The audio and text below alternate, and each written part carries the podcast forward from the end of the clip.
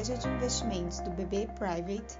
Eu sou Júlia Baulé e este é o seu BB Private Cast, que leva vocês as principais notícias do dia para o mercado financeiro. Quarta-feira, 3 de junho de 2020. As bolsas mundiais e no Brasil devem manter o ritmo de alta observado nos últimos dias.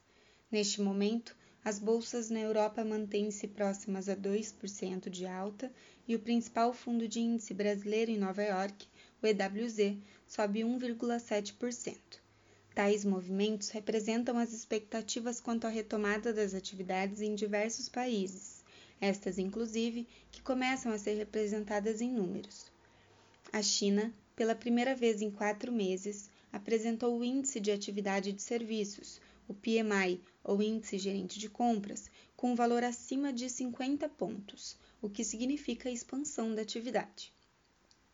Este maior apetite a risco cria uma dinâmica favorável aos ativos de risco, permitindo a recuperação das bolsas e dos mercados de dívida, assim como aumenta a demanda por moedas emergentes.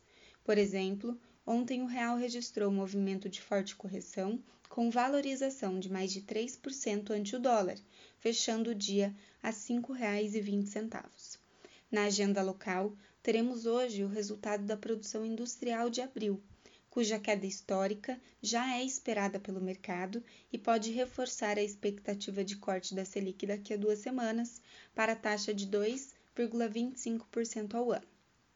Também hoje estaremos atentos ao pronunciamento do diretor de política monetária do Banco Central em evento virtual para a Câmara Americana de Comércio em Nova York. No exterior, a melhora no ritmo do setor industrial e de serviços serão acompanhadas pela leitura final de maio do PMI, Índice Gerente de Compras, nos Estados Unidos e zona do euro. Vamos acompanhar. Obrigada, até!